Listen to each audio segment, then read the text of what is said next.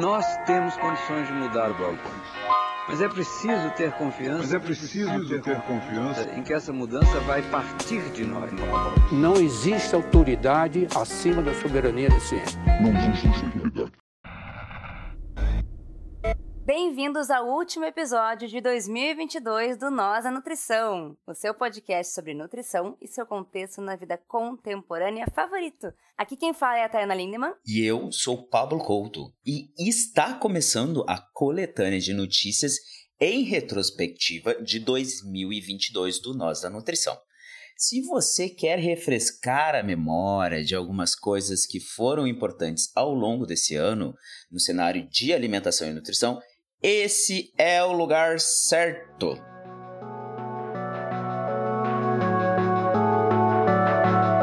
Gente, quem acompanha o nós, quem tá aqui com a gente, sabe que a gente fazia episódios de notícias mais ou menos uma vez a cada dois meses, Pablo? Uma vez a cada Por aí, mês, Tayana. Por aí, né? Quando as, quando as notícias acumulavam e faziam sentido, a gente gravava. Esse ano não rolou. É, rolou um episódio, eu acho. Eu acho que foi. de Notícias? Exatamente, uma data experimental e a vida aconteceu e não teve mais. A vida aconteceu loucura. Vocês viram que muito episódio de Nós Comunica saiu. A gente tá com um grupo incrível de colaboradoras que fazem conteúdo, então a gente não deixou você sem conteúdo, mas sem as notícias. Então a gente pensou que para finalizar o ano, nada melhor do que vir fazer uma retrospectiva do início do ano até agora das principais notícias, claro, para não ser um episódio gigantesco, mas das principais notícias que passaram e que tem a ver com alimentação, com nutrição, políticas públicas que a gente sempre trata aqui. É, bem no estilo Quebra-Nozes, que é o nosso quadro de notícias. E para finalizar esse ano e até avisar vocês que o Nós da Nutrição continua no ano que vem. A gente vai ter uma pausazinha, né, Pablo? Agora um Teremos um hiato. Exatamente, até pra gente retomar cabeças, estratégias, conversar, ver como é que vai ser o ano que vem, mas ele vai continuar. Então, continuem com a gente, não desistam e a gente volta logo logo. E é importante falar também, Thay, que recordar é viver. E se tu tá chegando aqui neste momento porque compartilharam contigo a retrospectiva e não conhece o podcast, eu e a Tayana nós somos nutricionistas de formação, atuamos como nutricionistas. Todas as outras nutris desse podcast que tu vai ouvir que são maravilhosas também são nutris que atuam em diferentes áreas. Então assim, é um podcast voltado sobre a ciência da nutrição. Nós tentamos fazer o melhor possível para informar com qualidade tudo aqui. Bem importante, inclusive, essa fala. e enquanto o nosso recesso acontece aqui um pouquinho, aproveitem que tem muito episódio. A gente começou o podcast em 2019. Então a gente já tá no episódio, deixa eu até falar o número exato. Esse é o, é o episódio 61. É, eu ia chutar a casa, da Nutrição. casa de 70, assim, eu acho, né? É, aí que tá. São 60 episódios. Esse aqui é o 61, então, né? 61 episódios lançados do. Mentira! Estou mentindo, volta tudo. São, esse é o episódio 70 do Nós da Nutrição. Olha que legal. É, esse é o episódio 70 do Nós da Nutrição. E só de Nós Comunica, que é o nosso quadro de episódios curtos com as colaboradoras, já tem 60. Então já são 130 episódios, né? Então conteúdo tem. É, vocês vão ver algumas notícias aqui que já são notícias que a gente meio que já comentou em alguns momentos, porque foram tramitando na política e, enfim, tiveram atualizações. Então, bora começar a retrospectiva? Estou ansiosíssimo para recordar. Bora! Primeira notícia é de 21 de março, meu aniversário, inclusive, parênteses. Parabéns. É. Obrigada. Ela se intitula Obesidade Infantil: As razões por trás do aumento de peso entre as crianças brasileiras. Notícia da BBC. Então, abrindo a nossa retrospectiva, a gente tem essa notícia de março, publicada na BBC, sobre um dos resultados do Enani. Inclusive, lembrando, a gente tem uma entrevista no podcast com a Nádia dos Santos. Ela é a líder desse projeto, desse estudo. Esse é um episódio muito legal, é o nosso episódio 6, um dos primeiros é, episódios lançados, que vocês podem encontrar no nosso feed, no nosso site, aqui no Spotify, no Deezer, onde tu estiver ouvindo, tá?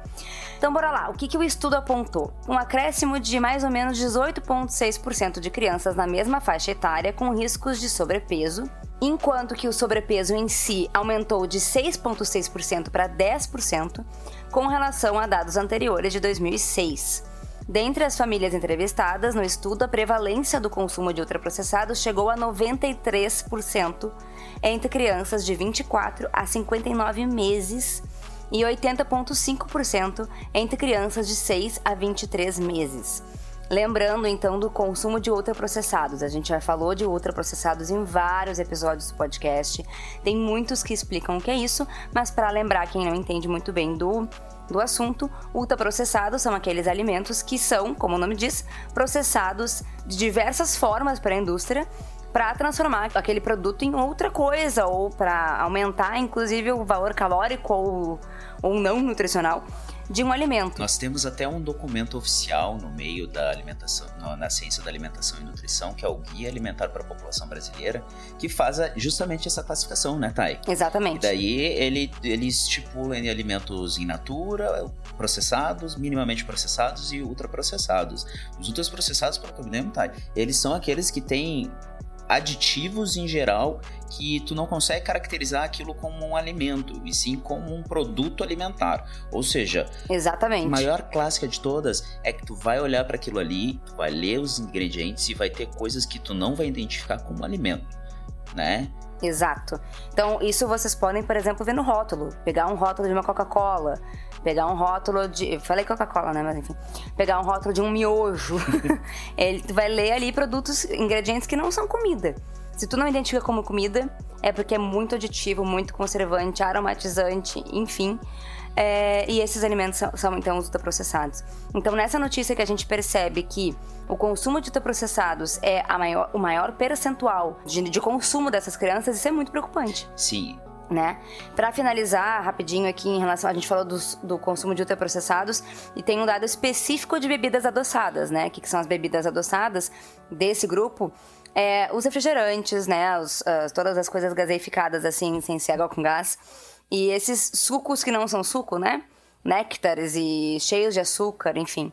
Então, o consumo de bebidas adoçadas atinge 24,5% das crianças, né, do consumo dessas crianças entre 6 meses e 23 meses. Quer dizer, crianças de 6 meses já consumindo essas bebidas, né? 37,7% das crianças com 18 a 23 meses e 50% das crianças de 24 a 59 meses. É muito apavorante, né? É muito apavorante. E é importante ressaltar que a gente tem alguns órgãos de defesa do consumidor, como a ACT, o IDEC, a Aliança pela Alimentação Saudável, que normalmente fazem uma espécie de regulação se a indústria está uh, sendo mais invasiva com relação ao marketing e publicidade especificamente para esses pais, porque são eles que levam a alimentação, pais ou cuidadores, tios, tias, que levam esses alimentos ultraprocessados para essas crianças nessa faixa etária, com artífices normalmente que são romantizados, que contenham tinhos, coisinhas e também uh, publicidade e propaganda para crianças maiores, né? Que daí já são nos rótulos especificamente assim para a criança ver e se interessar por aquilo. Então, assim, o consumo dos alimentos ultraprocessados aumentando com resultado nesse estudo específico que é pré-pandemia já é alarmante. Então, se ele tivesse sendo observado no período de maior agravamento da pandemia do Covid-19, a gente possivelmente teria uns dados mais alarmantes ainda, porque a gente sabe que a gente teve uma questão socioeconômica muito preponderante com relação a várias famílias no Brasil e o consumo de ultraprocessados aumentou porque, em geral, era o alimento mais barato que as pessoas tinham acesso porque alimento de qualidade ficou muito caro. Alimento de qualidade a gente sabe o que, que é. É alimento in natura, principalmente aquele alimento, aquelas frutas, aquelas verduras que a gente sabe a origem e em geral uh, advindos da agricultura familiar, né, Thay? E inclusive a gente tem mais notícias sobre isso, então. Deixando aqui o leve spoiler. Né? Exato. Né? Então vamos lá, tudo se é, conecta. É. A próxima notícia que a gente tem é de um mês após, do dia 14 do 4, intitulada Cientistas criam dieta de saúde planetária, que pode salvar vidas e o planeta. Essa notícia é da CNN Brasil e ela fala o seguinte: em abril tivemos uma notícia publicada e lançada pela revista The Lancet. O grupo de cientistas estabeleceu uma dieta que viabiliza o que eles chamam de dieta de saúde planetária. O grupo de cientistas estabelece, abre aspas, o plano alimentar diário ideal para uma pessoa com mais de dois anos que ajudará a reduzir doenças crônicas como doenças cardíacas, acidente vascular cerebral e diabetes, bem como a degradação ambiental. Fecha aspas. O padrão alimentar varia em torno de 2.500 calorias, tá? E de acordo uh, com os cientistas, mais uma aspas, a variedade de alimentos à base de plantas baixa quantidade de alimentos de origem animal, gordura insaturada, em vez de gordura saturada e poucos grãos refinados, alimentos altamente processados e açúcares adicionados, ou seja, tudo isso em baixa quantidade em detrimento de a, alimentação, né, saudável, que já é um consenso em geral, né? Os cientistas eles finalizam comentando que projetar e operacionalizar sistemas alimentares sustentáveis que possam fornecer dietas saudáveis para uma população mundial crescente e mais rica apresenta um desafio formidável, nada menos do que uma nova revolução agrícola global, disse Rock Strong, um dos cientistas que deu a entrevista para este jornalista. Ainda tem um outro comentário que fala sobre as questões relativas mudança comportamental, tecnológica e política para conseguir implementar esse tipo de alteração. É, essa notícia é interessante porque a gente tem um Nós Comunica da Ilana Rodrigues que fala sobre saúde planetária. E quando a gente fala sobre alimentação sustentável, sobre qualidade de vida a longo prazo, sobre saúde em geral para a população e não para o indivíduo, a gente tem que pensar na saúde planetária, sobre as condições climáticas para a gente poder perseverar enquanto uma raça, enquanto um conjunto de indivíduos e respeitando outros indivíduos que são os animais que também habitam esse planeta, né, Thay? É, essa notícia é bem interessante porque dá, dá daria para fazer um episódio só dela, né? Porque assim, é uma notícia que abre os olhos das pessoas que a gente sim nós somos animais, estamos conectados à natureza, a gente precisa pensar a nossa alimentação conectada a tudo isso. É, não só a nossa, a nossa alimentação individual, aqui fala sobre um padrão alimentar global que a gente precisa repensar. E claro, quando eles falam aqui sobre uma alimentação com variedade de alimentos baseado em plantas, com menos produtos de origem animal, com menos grãos refinados, isso é o ideal do ideal, isso seria incrível. É, são cientistas que dizem que, como tu falou, trata-se de uma mudança comportamental, de tecnologia, de política, mas que dizem eles tem como. Tem como, se a população e os governos estiverem aliados a esses desejos também, de repensar a alimentação para repensar a saúde do planeta. Só que a gente sabe que não é bem assim. Mudança comportamental não é uma coisa muito simples de fazer. Eu acho que nesse comportamental, tá, e talvez caberia até uma barra comportamental barra cultural. Total, né? total. E isso a gente não pode reduzir, né? Aqui fala sobre uma alimentação global, mas não dá para reduzir porque o no globo a gente tem muitas culturas, né? É, e também aonde que a gente deve atacar. Será que a gente precisa, por exemplo, eu sou vegetariana, a gente fez episódio sobre isso, aqui fala sobre baixar a quantidade de alimentos de origem animal, porque a gente sabe que a, a, a criação de animais para alimentação é, prejudica muito o meio ambiente, né? Esse é um dos motivos, inclusive, de muitas pessoas se tornarem vegetarianas. Mas a gente não pode também somente pensar em excluir essa carne para uma população global, porque não é bem assim.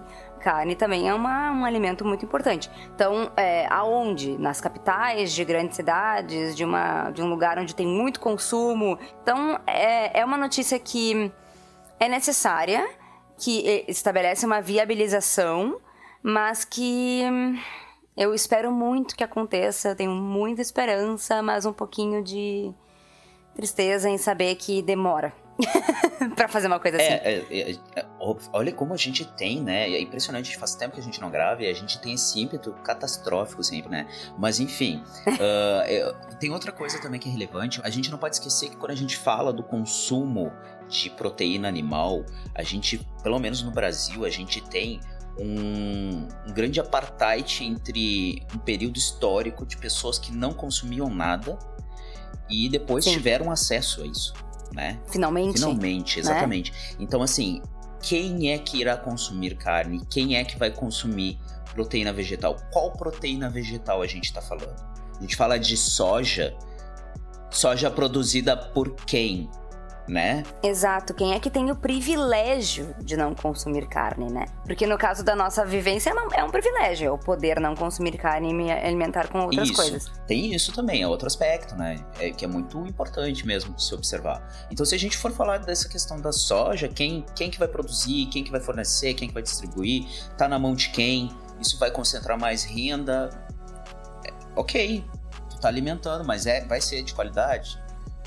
Né? Então, fechando, São muitos aspectos fechando observar, vários né? parênteses aí que a gente fez, eu acho que essa notícia é interessante porque uh, tem tudo isso que a Thay comentou, que a gente comentou, e uh, tem que ser mais debatida, porque a gente fala tanto em dieta do Mediterrâneo, de outras coisas, por que não É. começar a discutir uma dieta que valoriza a saúde ambiental Exato. e saúde de, da- dos animais, dos seres humanos, de todos nós enquanto animais, né?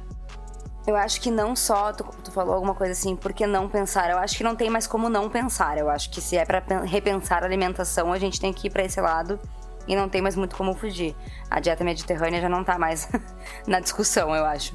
Né? Eu espero. Perfeito, Assim. Thay. Espero. Mas vamos lá. Agora a próxima notícia é muito interessante porque linka com o que a gente falou agora. Uma notícia de junho intitulada Fome avança no Brasil em 2022 e atinge 33,1 milhão, milhões de pessoas. É, então, a gente tem um episódio, vários episódios que a gente fala sobre fome, um especial que a gente fala sobre a Insegurança alimentar no Brasil, né? a gente fala de uma pesquisa que saiu também sobre todas essas informações, aqui é um resuminho da nossa retrospectiva.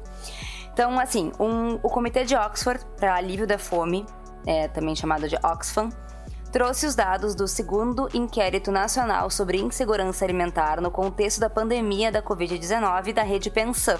A gente tem um episódio que fala só sobre isso. Os dados apontam uma série de questões graves e bem tristes com relação ao estado da fome no Brasil, como por exemplo, mais da metade da população brasileira convive com insegurança alimentar em algum grau.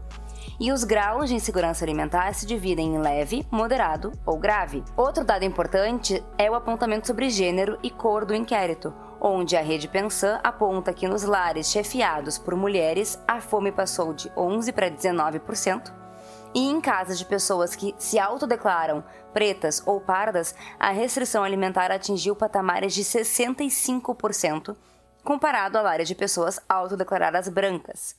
O link para a notícia e para a pesquisa da Rede Pensan estão na descrição do episódio e no nosso site. É, e a gente conversou com a pesquisadora e nutricionista Mariana Robin, Thay. No episódio 45 foi um papo feito intitulado Do resultado da pesquisa da Rede Pensan, a insegurança alimentar e nutricional na vivência em meio à pandemia com Mariana Robin. Isso aí. Uh, a gente falou bastante sobre os resultados dessa, dessa pesquisa em si, né?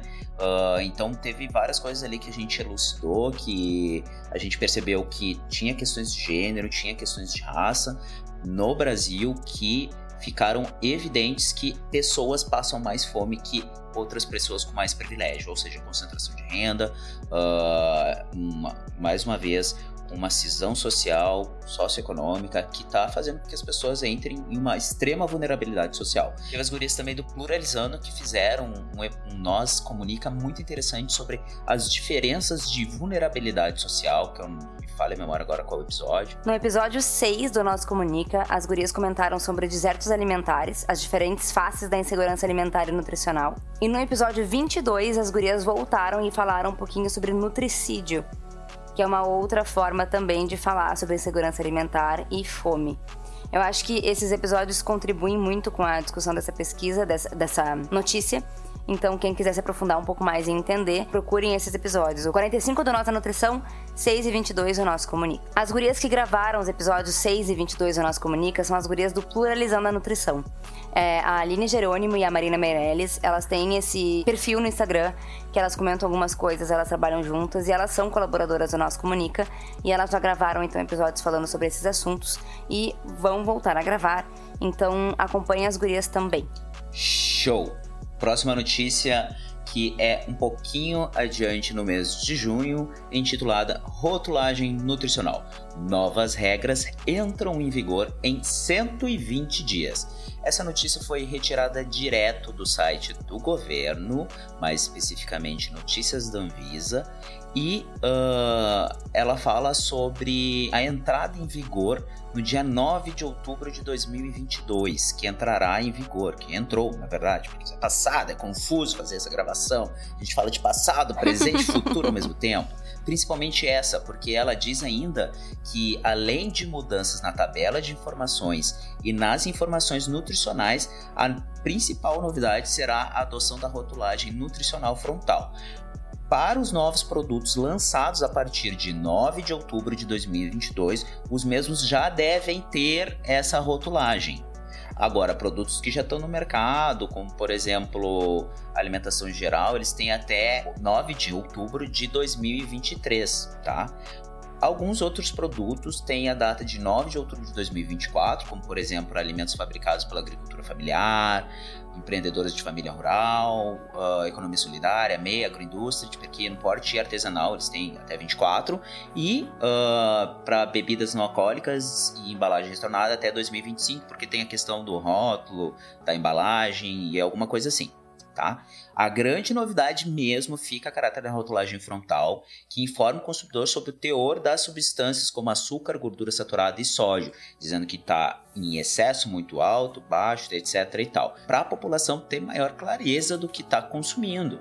Às vezes é muito confuso para as pessoas pegarem e um produto e se debruçarem sobre a tabela nutricional ou os ingredientes em si, né? Isso aqui é mais ou menos saudável. Às vezes um, pelo marketing em si, um produto diz que é, é integral e às vezes ele não necessariamente é integral. Exato. Isso foi um grande ganho para o Brasil. Finalmente a gente vai ter isso. Outros países da América Latina já têm, como por exemplo o Chile, o Uruguai.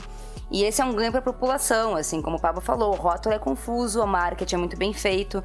Então, alimentos às vezes que têm um alto teor de gordura saturada, o, o, o rótulo não deixa isso claro, ele se vende como saudável, mas ele não é. E é, é um ganho pra gente. E, e, a gente vai. A gente vai demorar a se acostumar, eu acho. As pessoas vão demorar a entender o que, o que é aquilo. Mas é, a gente vai se acostumar. Assim como nas embalagens de cigarro. Sempre aparece ali que né, tem um monte de efeitos colaterais e, de certa forma, encorajando a não realizar o consumo de cigarros. A mesma coisa vai acontecer para os alimentos. Claro que a Anvisa dá esse tempo para as indústrias se prepararem e começarem a fazer, e aí depois disso é lei. Então a gente vai ter isso aí não vai sair, se tudo der certo, do nosso cotidiano e aí a gente vai ter um pouco mais de informação para todo mundo. E é muito legal, a gente já vê acontecendo em outros países e como isso muda o hábito de consumo das pessoas de verdade.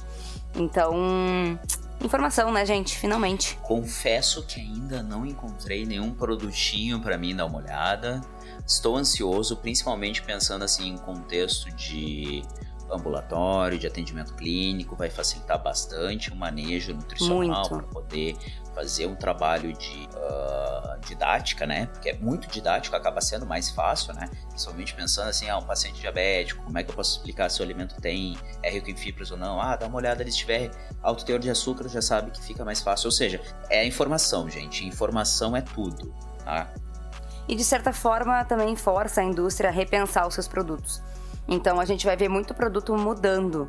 É, textura, provavelmente, sabor, porque eu se, eu, se, eu, sou uma indústria que tem um produto com gordura saturada muito alta, por exemplo, e eu nunca precisei explicitar isso no rótulo e agora eu preciso, então eu mudo a composição do meu produto para não ter que colocar bem grande no rótulo do meu, sei lá, salgadinho, que ele é, tem alto teor de gordura saturada. Então, eu, às vezes, essa modificação pode vir para o bem também, né, na formulação dos produtos. E eu, eu, confesso que eu também não vi, mas eu não procurei, para te dizer bem a verdade, é, na seção ali do, dos produtos que mais teriam esse rótulo, eu quase não entrei ultimamente. Então não olhei, mas eu já acompanho um tempo. Meu pai mora no Uruguai, lá já tem, eu já acompanho há um tempo isso. Então, doce de leite sempre aparece, né? Que tem muito açúcar. É, e claro, né? Isso é importante também. Existem produtos que vão dizer que tem muito açúcar, mas ele se ele, ele, ele é para isso, né? Por exemplo, um doce de leite, ninguém espera que vai ter baixo teor de açúcar. Então, ele vai dizer o óbvio, mas o óbvio precisa ser dito, e muitas vezes tu vai mesmo assim consumir aquele produto porque tu quer um doce de leite gostosinho e docinho. Uhum. Então tudo bem também. É a tua escolha, Mas né? é para Exatamente, mas aí tu sabe, tu escolhe com mais informação. Isso que é importante. Próxima notícia relacionada a um monte de coisa que a gente já falou, tá tudo interligado. Notícia de agosto, tá? É, do joio e o trigo. Quem quiser ler uma notícia ótima, a gente resumiu aqui. E ela se intitula Política de Impostos favorece ultraprocessados que o Ministério da Saúde manda evitar. Então, o título já por si só é ótimo, porque ele já dá aquela cutucada básica no Ministério da Saúde. É, e o que, que foi essa notícia, né? O economista Arnoldo de Campos, que é o ex-secretário nacional de Segurança Alimentar e Nutricional, e a consultora Edna Carmelho, a pedido da ACT, que por sinal é uma organização que defende e promove políticas públicas, esses dois se debruçaram sobre a complexa estrutura fiscal que incide sobre os alimentos e trouxeram algumas conclusões para a gente.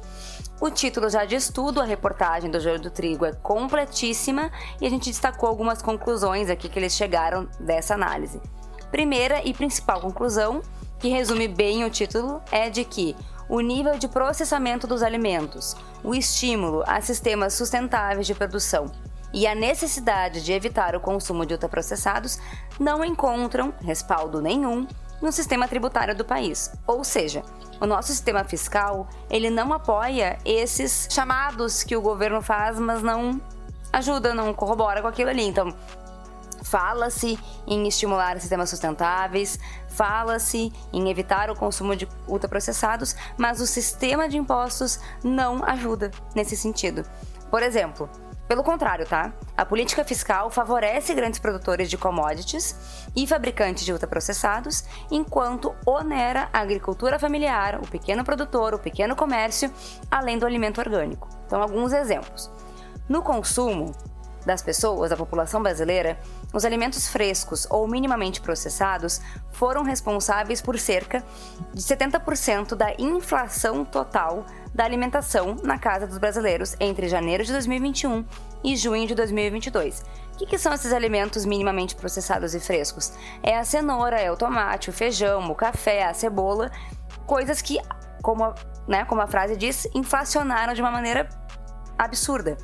Então, linka com aquilo que a gente já comentou, de, por exemplo, aquela notícia que fala de crianças consumindo muito ultraprocessados. Por quê? Porque o produto in natura e minimamente processado ficou muito caro. Se a gente fosse fazer um ranking dos 100 alimentos que mais subiram de valor nos últimos 12 meses, 76 desses 100 são in natura ou minimamente processados. Agora, por exemplo, achocolatados, né? Aquelas, aqueles pozinhos achocolatados. As bebidas lácteas, o macarrão instantâneo, conhecido como miojo, eles são isentos de impostos federais, porque eles são considerados itens da cesta básica. Gente, cesta básica miojo e Nescau na cesta básica? Não, né? É uma desculpa para isentar de impostos as indústrias que fazem isso. Outro exemplo, tá? Na Bahia, o imposto para o miojo é de 7%. Em São Paulo, o imposto para salsicha é de 7%. A alíquota padrão, ou seja, o imposto padrão para esses alimentos normalmente é de 18%. Ou seja, às vezes não é isento, mas é bem menos imposto cobrado. E aí, se a gente compara com produto orgânico ou da produção convencional, eles apresentam uma grande diferença de impostos. E a gente tem que considerar sempre o seguinte: o produto orgânico, muitas vezes, eles têm mais custo de produção porque tem um cuidado muito grande, poucas pessoas normalmente conseguindo participar dessa produção e menos compradores do que o convencional, tem menos consumidores de orgânico do que do produto convencional. E aí, por exemplo, tá? Essa notícia traz o seguinte: um litro de suco de uva orgânico paga R$ 5,72 em tributo. R$ 5,00 é só imposto é, enquanto que um litro de néctar de uva convencional paga 1,47 em tributo. Então, se é o custo do suco de uva orgânico, imagina, tu produzir um suco de uva orgânico, que é super complicado, tu já tem que considerar que 5% do que. 5% não. 5 reais do que tu vai receber do cliente, do consumidor final, vai para imposto. Mais o teu custo mais o que tu tem que pensar que tu tem que conseguir de lucro naquele produto. Enquanto que o néctar de uva produzido por grandes indústrias é 1,47 de imposto. Por isso que é mais barato, né? Muitas vezes. Agora, por exemplo, um caixa de uva, sem a parte do processamento, né? Um caixa de uva tem 1,23 de tributos no orgânico, enquanto que no convencional, 74 centavos. Então até a fruta também tem um imposto diferente, não só o processado ali do suco. Então é um absurdo atrás de absurdo. Isso corrobora com tudo que a gente tem comentado. A fome aumentando, o consumo de ultraprocessados também aumentando e as pessoas com problemas de saúde aumentando. E isso vai prejudicar o quê? A saúde pública do Brasil. Me exaltei. Tô nervosa. Estou, estou, estou braba. Liguei o modo. Estou levemente Liguei o modo nervosa. processa. É isso. Não, mas faz, faz total sentido que não tem como as pessoas acessarem uma comida de qualidade se ela custa mais caro. E essa pessoa que produz o alimento, a comida que é saudável, o alimento saudável, ela precisa também pagar suas contas. Então, assim, a gente está falando de duas. ah, de dois lados que não são da mesma moeda. O Exatamente. produtor do. O cara que é o dono, o cara que é o, o dono da indústria, ele não tem que se preocupar com as contas dele. E outra, pior ainda, ele lucra numa escala desproporcional, enquanto o cara vai vender, sei lá, 200, 300 quilos, dependendo do, do agricultor, e vai ter uma taxação muito maior. A tributação ela é desonesta, ela é quase promíscua. E aí a alimentação vai ficando cada vez mais elitista, né? Exatamente. Porque quem tem acesso é quem, Quem tem dinheiro, acesso a de alimento qualidade, né? Que a Exato. gente fala que ó, tem que e aí entra o velho discurso do nutricionista, tem que consumir comida de verdade, que é fruta, verdura, etc. Tá, mas como é que eu vou comer se tá lá caro? Gente, Inflação comprei uma tal, ce- daí tem seca, Eu comprei né? uma cebola hoje no supermercado. É. Uma cebola. Uma média pra fazer uma coisa específica. Custou dois reais uma cebola. Uma cebola. Gente, eu fiquei apavorada. É, e vamos parar para pensar no contexto culinário. A gente usa cebola para tempero, saladas, etc e tal, né? Agora eu te pergunto quanto é que tá um caldo quinoa? Uhum. tempero pronto é muito mais barato. Então as pessoas, por que, que elas vão gastar mais? Às vezes elas não têm como gastar mais, ou elas não vão usar a cebola e o tempero, ou elas vão ter que pegar aquele outro troço. É, e a vida fica mais difícil sem tempero. A vida fica péssima sem tempero, gente. Pelo amor de Deus, tem que ter um temperinho, né? Isso aí, vamos lá. Próximo. Próxima notícia. Falamos de meados de agosto. A notícia é intitulada Parece leite, mas não é. Como crise empobreceu a fórmula de produtos lácteos no Brasil. Vejam só. A gente não estava falando há pouco tempo da indústria de alimentos? A gente não estava falando de rótulos? Como eles querem manter o lucro, etc e tal, vão ter que se adaptar? Aqui nós temos exemplo. A notícia da substituição do leite in natura por versões de lácteos com soro de leite, amido, gordura vegetal, açúcar e aditivos se tornaram muito mais comuns nos mercados brasileiros. Além das opções de soro de leite com- como alternativa para o leite UHT, também foi possível encontrar outras opções alternativas como mistura láctea condensada de leite, soro de leite e amido, mistura de creme de leite, mistura alimentícia com queijo ralado, doce de soro de leite, sabor doce de leite. A reportagem da BBC, ela conversou com a pesquisadora Kênia Beatriz Siqueira, da Embrapa Gado e Leite, e a pesquisadora disse que o ocorrido tem a ver com a crise financeira, a inflação e a escassez da matéria-prima do mercado. Nos últimos dois anos tivemos um aumento de 62% no custo de produção do leite. É o bom e velho comprar gato por lebre. Produtos com menor qualidade nutricional, mas que têm uma consistência parecida ao alimento, ou produtos originais, entretanto são cheios de aditivos para melhorar o aspecto, textura e mas eles são nutricionalmente não equivalentes às versões originais, se a gente for parar para pensar. Vamos pensar no leite, tá? Não vamos nem pro leite condensado e não vamos pro doce de leite. Leite é leite. Soro de leite, ele tem uma concentração diferente, ele não é leite. Eu já encontrei soro de leite com coco, não sei o que, não sei o que, não sei o que lá Uhum. também. Então, assim, a gente volta a falar: quem vai ter acesso a alimento de verdade e quem vai ter acesso a produto alimentar? É, ah, inclusive começou a sair, e aí de novo, né? A indústria é muito sacana. É, as pessoas vão comprar creme de leite, comprar leite condensado, comprar essas coisas, e aí é bem pequenininho, Tá, né? aham. A informação de que não é leite para, para condensado, não é leite o condensado. rótulo é um troço vermelho com a marca é e igual. um pretinho, assim, uma letra pretinha embaixo, escrito, ai, soro, não sei o que, tarararara.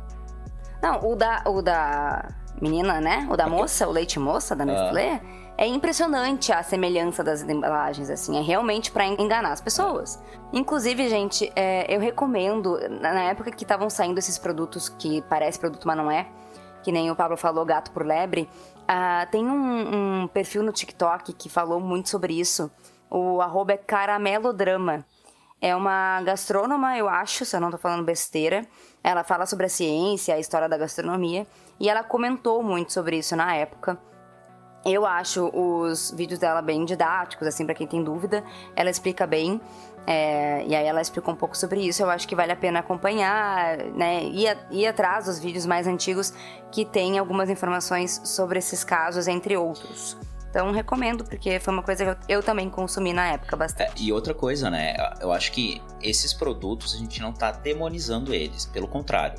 Não. O que a gente tá falando é que as coisas têm que ser ditas, têm que ser claras. Eu não quero ir no mercado, eu não quero ir na, na bodega da esquina comprar um troço e chegar em casa e descobrir que aquilo que eu comprei não era aquilo que eu comprei. Exatamente. A gente utiliza alternativas na culinária desde que o mundo é mundo tá? Em vez de usar tal coisa, eu uso Y porque eu não tenho dinheiro, ou porque eu quero mudar a textura, ou porque eu quero fazer isso ou aquilo. Agora, a grande questão é que não venham nos enganar. Uhum. Então é mais ou menos isso, sabe? Uma notícia, eu acho que a principal de todas. Ela é lá da frente, dos meses da frente, né, Thay? Mas a gente botou aqui porque, enfim, roteiro. Lidem com isso. Se tu ouviu até agora, Comenta lá, eu sei o que aconteceu nas notícias do Retrospectiva. deu, deu, deu ruim. Mas o que importa é, deu ruim nas notícias, mas deu bom. Deu bom esse ano. Dale, deu assim, bom. Pelo amor deu, de Deus. Acho que a gente não, a gente não comemorou gente isso no não podcast. Comemorou. A gente só comemorou isso no Instagram, é. mas assim, dia 30 de outubro, Luiz Inácio Lula da Silva foi eleito presidente da República. Finalmente. Aquele respiro. a gente tem uma pontinha de esperança, né, gente? Porque todas essas notícias elas estão linkadas de, em muitas formas, em muitas questões, com o governo Bolsonaro, é, que a gente teve o desprazer de viver. E agora a gente tem uma, uma, uma, ponta de esperança com o Lula sendo eleito, que é um presidente que sempre colocou nas suas pautas a questão da fome e da miséria como uma das principais é, prioridades dele, do governo dele. Então a gente tá feliz e a gente tá com uma esperança de que a gente vai ver notícias melhores no ano de 2023 sobre essas questões, entre tantas outras, que a gente precisa resolver no Brasil. Então é uma notícia, a gente não tem roteiro para ela, é uma notícia feliz. Vamos comemorar, vamos ter esperança, vamos acompanhar agora, final de ano tá quase aí, tá quase trocando e ver o que que ele vai conseguir fazer, porque também não, não é milagre. Não tem como pegar uma coisa que foi altamente destruída e conseguir corrigir em tão pouco tempo.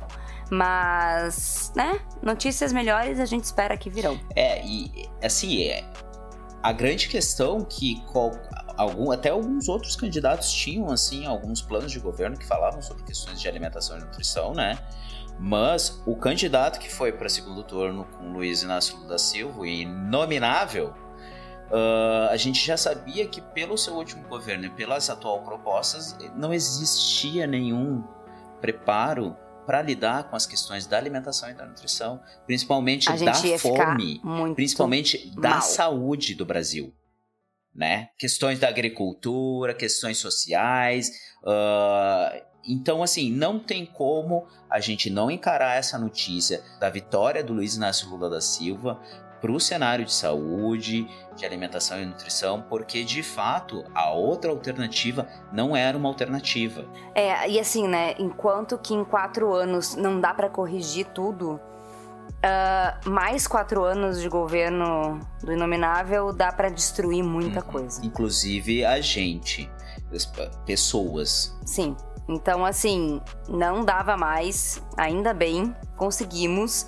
Bora lá para mais, porque agora a gente vai ter muita coisa para correr atrás. Agora, exatamente. Né? Como população, 2023, como governo. 2023, estamos aí, trabalho de base, cobrar este governo que está aí para fazer coisas na saúde, na agricultura, que consigam de fato ser minimamente jus, fazer jus ao plano de governo que ele propôs ou a questões que vão surgir com relação à alimentação e nutrição, com a saúde, com a educação, com ciência e tecnologia e afim. Ou seja, não é porque tal pessoa ganhou que tudo está feito, pelo contrário. O trabalho começa. Então, assim, e se Uhum. ferrar, a gente tá aí para falar que errou e cagou. E Pra cagou cobrar. no patê, entendeu? Não, É. não, não, não. Aqui no podcast a gente não passa a mão. Inclusive, a próxima notícia fala de governo. Olha que coisa! Governo Bolsonaro, olha só que Meu coincidência. Deus do céu. Vai lá. Que mês é esse, Thay? Setembro. Setembro. Olha só, então nós temos aqui no dia 1 de setembro de 2022 uma notícia intitulada Governo veta reajuste e valor da merenda das creches e escolas públicas fica igual pelo quinto ano seguido. Essa notícia é do G1 e ela fala mais ou menos o seguinte: a quantia repassada nesse momento a estados e municípios para a merenda escolar varia. São 36 centavos por dia para cada estudante no ensino fundamental e médio e 53 por dia para alunos da pré-escola e 1,7 para alunos de creches ou no ensino integral. A gente que estuda nutrição sabe que existem umas outras variáveis, mas a gente sabe desde que o mundo é mundo que esse valor é pouco, tá? Ó, tem uma frase na entrevista que ela precisa entrar para a gente entender ainda mais a gravidade desse assunto, tá? Abre aspas. No repasse federal a gente recebe 1,7 por aluno por dia e hoje o pão dos alunos é mais ou menos esse, um e alguma coisa. Então, se a gente fosse depender do repasse federal, a gente só ia servir pão puro, conta a diretora da alimentação escolar, Josiane Iris Meirelles Afonso. A diretriz do orçamento de 2023 aprovada pelo Congresso autorizava a correção desse valor pela inflação acumulada desde a última atualização. O aumento seria de 34%, o equivalente a 1,3 bilhão a mais para o ano que vem. E aí, o excelentíssimo e inominável Bolorilo vetou o reajuste. Ele afirmou que a medida contraria o interesse público. Que interesse é esse? Interesse de quem? Que público é esse? Porque bloqueia parte do orçamento e tira do governo a flexibilidade para movimentar recurso. E que esse reajuste prejudicaria outros programas do Ministério da Educação e dos demais órgãos da União. Eu tenho muita coisa pra falar. Comece. Não, porque assim, gente, é, o que a diretora fala, eles recebem um real e sete centavos por aluno por dia pra alimentar as pessoas na escola. E aí vem esse presidente, que vai ser presidente só até o dia 31, e fala que a medida contraria o interesse público, de novo, que nem tu falou que público, porque o interesse público é de que as pessoas se alimentem, né? E que vai tirar valor, e, ah, desculpa, prejudicaria outros programas do Ministério da Educação. Só que se a pessoa não se alimenta, ela não se educa.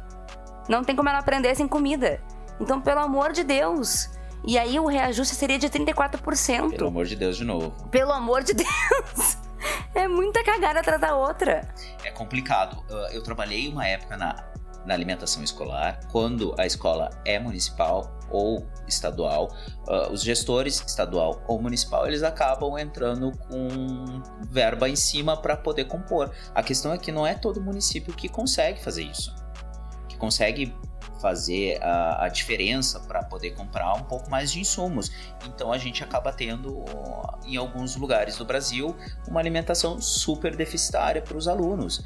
Então essa questão da alimentação escolar é interessante porque tem várias, vários grupos sociais, várias pautas dentro dos movimentos de alimentação e nutrição uh, solicitando esse reajuste para o PNAE, que é a Política Nacional de Alimentação Escolar, que uh, vai dar um mínimo de qualidade de vida, de qualidade à alimentação escolar, porque tem muitos alunos que continuam indo até a escola só para poder se alimentar. Isso é uma realidade que existe. A gente começou essas notícias falando sobre insegurança alimentar e nutricional.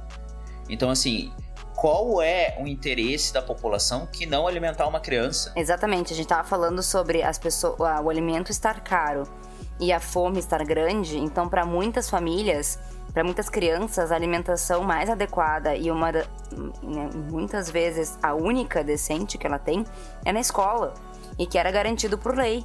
E agora a gente tem essa notícia que mostra que a garantia por lei não necessariamente garante uma alimentação adequada para as pessoas. Enfim, a gente passou por várias questões do governo, a gente vai ter algumas investigações, o vida que segue, a gente só tem que ficar atento para que esse tipo de coisa não se repita quando a gente sabe da realidade de orçamento secreto, sertanejaço, Uhum. tratoraço e outras coisas, onde o dinheiro público que deveria estar sendo incentivado para aplicação nesse tipo de política pública que ela é primordial, não está sendo direcionado, está sendo para desvio de verba. Enfim, E acompanhar, né? Porque agora foi vetado, mas o, o governo seguinte pode voltar a falar sobre isso. Então, de repente, essa situação mude e seja reajustado o valor. Então, agora a gente tem que acompanhar, ficar atento. Exatamente. Próxima notícia é de novembro e se intitula Dossiê revela como a indústria atua contra políticas de alimentação. É uma notícia do IDEC, tá? Então, no início de novembro, a gente teve a publicação de um dossiê elaborado em parceria pelo IDEC com a ACT, Promoção da Saúde, que avaliou oito casos de interferência da indústria em políticas de alimentação. O dossiê é intitulado Big Food Como a indústria interfere em políticas de alimentação. Big Food, para quem não sabe, em inglês significa comida grande e contém vários gráficos e linguagem de fácil compreensão que expõem o funcionamento típico para alterar, atrasar ou anular que poderiam, em alguma circunstância, ameaçar o lucro da indústria, mesmo sendo políticas positivas para a população. Então, de novo, a ver com o que a gente comentou. Políticas públicas que poderiam melhorar essa situação são atrasadas ou anuladas para que a indústria não seja ameaçada. Né? Então, os valores são bem é, contraditórios. É, isso dialoga bastante com questões de lobby dentro do, do governo brasileiro, né? Então a gente tem não oficialmente alguns lobbies que, que fazem pressão e eu- as coisas ficam em escanteio. Daí depois a gente tem uma pessoa que não entende das coisas falando que não, não interessa a população. Não é a população, a essas, a esses lobbies, essa indústria. Não interessa. Exatamente. Ajustar o valor da merenda das crianças. Pelo amor de Deus. Mas tem que isentar é, tributo da É, Coca-Cola. dos cheetos. Enfim, Porque quando a gente, quando a gente cobra ah, os tributos adequados das grandes indústrias, o governo recebe um bom valor que ele pode utilizar para esse tipo de política pública que precisa de auxílio. E as vendas de uma indústria como, por exemplo, a gente está falando aqui da Coca-Cola ou qualquer outra, é, poderia auxiliar e muito nessas questões. Mas aí a gente vai e vê que tem negociações para isentar esse tipo de empresa, né? Próxima notícia intitulada Hortas urbanas despontam como alternativa para emprego, renda e segurança alimentar. É uma notícia do Joio Trigo novamente.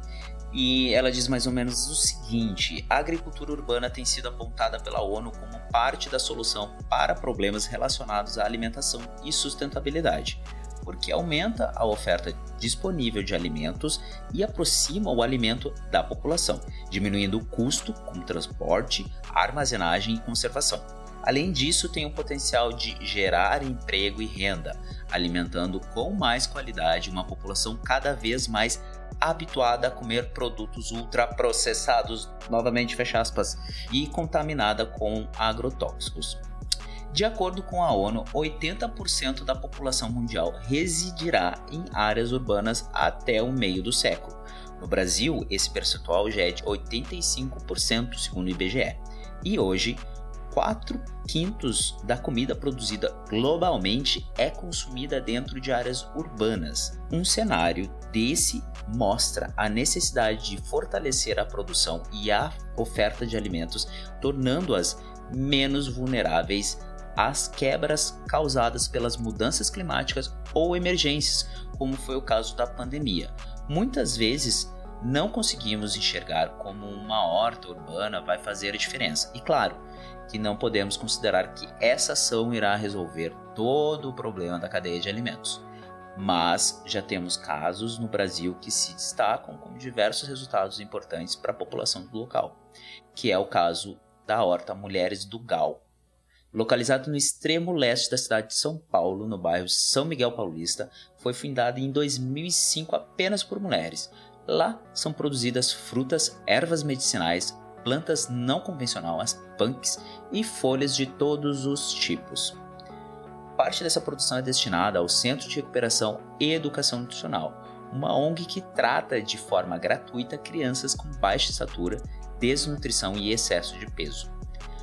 Além disso, lá tem uma cozinha comunitária que usa ingredientes produzidos ali mesmo para oferecer refeições e coffee breaks em eventos de toda a cidade de São Paulo. A renda que eles conseguem nesses eventos é dividida igualmente entre as mulheres que participam de cada uma das frentes de trabalho. Hoje essa ação não está recebendo nenhum recurso da prefeitura. Sobrevive apenas de editais de ONGs que auxiliam no projeto. Até 2020, a prefeitura de São Paulo ainda pagava um auxílio dentro do programa chamado Hortas e Viveiros Urbanos, mas essa categoria foi encerrada no início da pandemia, juntamente no momento de maior necessidade. Uh, essa notícia, o Joio Trigo conseguiu fazer um apanhado muito bom, boa parte do texto é deles, então ela traz outros detalhes ali, é bem interessante. Em alguns momentos a gente fala como essa questão de alternativas urbanas podem auxiliar, não vão resolver questões de política, não é um indivíduo que resolve estritamente uma questão que é da sociedade, mas isso daí consegue amenizar um pouco uma coisa que é crítica. Né, Thay? Exato, é, se conecta muito com aquela notícia que a gente viu antes, né? De possíveis soluções que os cientistas trazem. Então, claro, de novo, as, as hortas urbanas muitas vezes parecem algo muito do ideal, né, e do que não vai ter tanto resultado, mas a gente tem projetos como esse das mulheres, que foi fundado em 2005 e ainda existe, e ainda tá lá, sabe? E tá de certa forma ajudando aquela comunidade. Então, se a gente tem a maior parte da população em áreas urbanas e a gente tem isso como uma possível solução atrelada a outras, por que não cada vez mais trabalhar e apoiar projetos como esse? Então é muito legal essa reportagem, ela é muito completa, então também olhem lá. É, o Joio e o Trigo eles têm essa. Hum, capacidade de fazer uma reportagem muito, sempre muito detalhada, né? E com muitas reflexões. Aqui a gente traz os principais apontamentos, mas é bem legal de ver tudo e pensar sobre isso e procurar projetos assim nas nossas cidades, nossos estados, né? Eu costumo dizer que o pessoal do Joio Trigo é o spotlight da alimentação e nutrição. Exato, é impressionante assim o que eles fazem, né? Os caras são fenomenais. Apoiem eles também, viu, gurizada? Apoiem Exato. lá, os caras precisam, eles fazem um trabalho muito bom. Exatamente. É, então, próxima notícia de novembro uh, se intitula PNAE Parâmetros Numéricos de Nutricionistas é aprovado. Uma notícia do nosso Conselho Federal de Nutrição. Então, a Comissão de Educação da Câmara aprovou a PL 6.272 de 2019 do deputado federal Pedro Uxai, do PT de Santa Catarina, que define número mínimo de nutricionistas por número de alunos na alimentação escolar das escolas básicas de ensino público. Então, esses nutricionistas, eles vão ser, eles serão os responsáveis pelo planejamento, orientação, supervisão e avaliação das atividades de seleção, compra, armazenamento, produção e distribuição e teste dos alimentos oferecidos para essas crianças. E claro, são nutricionistas registrados no nosso Conselho de Nutricionistas. O projeto ainda tramita em caráter conclusivo e será analisado pelas comissões de Seguridade Social e Família e de Constituição e Justiça e de Cidadania. Então, assim, a gente já tem, né, as nutricionistas que é, trabalham junto do PNAE nas escolas, mas agora está definido o número mínimo de nutricionistas que deve ser seguido. E com isso a gente tem uma equipe melhor para fazer toda essa responsabilização que eu comentei ali e fornecer uma alimentação melhor para as crianças também. É importante ressaltar que a gente tem mais ou menos uma diretriz dentro do Conselho Nacional de Nutrição que estabelece por cima assim qual que seria o parâmetro mínimo. Só que isso não é um projeto de lei, né? Isso é uma orientação. Então, esse é um passo além para a regularização e para adequação de muitos locais que estão uh, com profissionais defasados ou sobrecarregados, tentando fazer o melhor possível dentro das suas capacidades de trabalho. Exatamente. A última notícia, mas não menos importante, é de 18 de 11 de 2022 e intitulada FNDE publica nota com diretrizes sobre a comercialização de alimentos nas escolas públicas. É uma notícia do IDEC e a nota publicada fala sobre as diretrizes de comercialização dos alimentos na escola pública. O FNDE se posiciona em defesa da alimentação saudável das escolas do Brasil e reforça o papel fundamental do Programa Nacional da Alimentação Escolar no desenvolvimento biopsicossocial e rendimento escolar das crianças, ou seja, sem cantinas. É, só para quem não sabe, né, o FNDE é o Fundo Nacional de Desenvolvimento à Educação. Então, se ele lança uma nota falando sobre a diretriz de comercialização de alimentos nas escolas públicas, é um posicionamento bem importante né, em defesa da alimentação e da saúde. E essas foram as notícias que a gente selecionou para fazer uma retrospectiva. É óbvio que faltam coisas, entretanto, essas foram elaboradas com conteúdo de vários canais de notícias, como a BBC Brasil, CNN Brasil, Oxfam, Gov.br, G1, IDEC, CFN, Sul 21, Conexão Safra, Unicef, O Joio e o Trigo, e todas as referências para cada uma das notícias vai estar na descrição do episódio e na publicação no site www.nosdanutricam.com.br. E a gente está indo encerramento do último episódio desse ano. É claro que a gente falou praticamente só notícia ruim, algumas boas, mas de novo, né, um apanhado, uma retrospectiva e a gente espera conseguir no futuro, em 2023, trazer cada vez mais notícias resumidas aqui para vocês. Que a gente sabe que a gente não consegue acompanhar tudo, é impossível. Então, quando a gente tem uma retrospectiva, é um pouquinho mais fácil, né, de estar tá, é, de tá atualizado nas notícias. É, e para quem é nutricionista e acompanha nós a nutrição, é uma ajuda, é uma forma da gente estar sempre conectado com a nossa profissão, com a nossa. com o que a gente valoriza, né? É, a gente. Bom, primeiro eu vou falar o seguinte, gente. O, o Pablo já falou do nosso site, Nós a Nutricão. Sigam a gente nas redes sociais também, tá? É, a gente está muito mais presente no Instagram.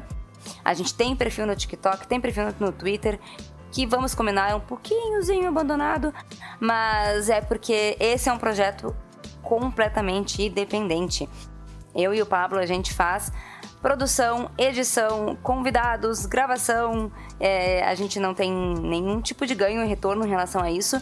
O retorno que a gente tem é os comentários, a participação, é, as curtidas, o envolvimento de vocês e principalmente, claro, é, o envolvimento das nossas colaboradoras, parceiras, nutricionistas que fazem parte do nosso Comunica e que lançam é, conteúdos, claro, com a nossa produção, com a nossa edição, mas com a colaboração delas a gente está produzindo conteúdo toda semana. Então, agradecer também para as gurias e para todo mundo que esteve aqui com a gente esse ano. Enfim, sigam a gente para apoiar o projeto, para que ele continue. A gente precisa de vocês.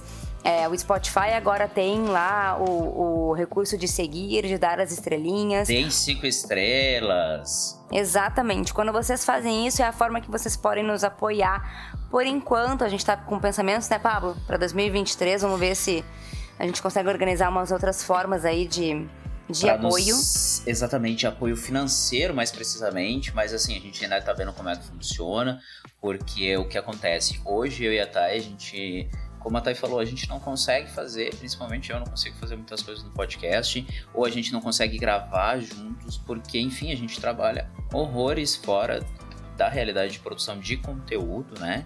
Uh, então, além disso, a gente ainda paga hospedagem, servidor, essas coisas para manter o podcast no ar. Então, a gente está vendo talvez uma forma de viabilizar, uh, no mínimo, custear essa parte de hospedagem e talvez até mesmo rentabilizar as pessoas que produzem conteúdo para nós e talvez um pouco até para nós, né? Porque tem questão de equipamento, às vezes tragam, um, sei lá, um microfone, um fone de ouvido, uh, um headset, né? Ou uma coisa de computador, daí não deixa que não consegue gravar, daí é isso, ou talvez as gurias não consigam fazer e tal, vai, enfim. Ou a gente pode simplesmente contratar alguém para fazer alguma coisa. Várias coisas podem acontecer se a gente tiver outras fontes de renda se vocês conseguirem nos ajudar. Afinal de contas, a gente já está há três anos produzindo conteúdo sobre alimentação e nutrição. E eu acho que é isso, né? A gente faz muito no amor e no.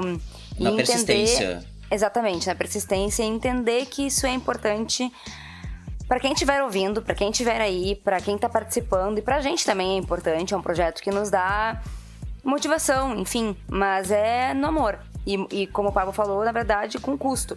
então, é, né, a gente está tá, tá tentando viabilizar de uma forma que esse projeto possa ser possível ser continuado, né, seguir, enfim, pode aumentar talvez, né, a regularidade de postagens, enfim.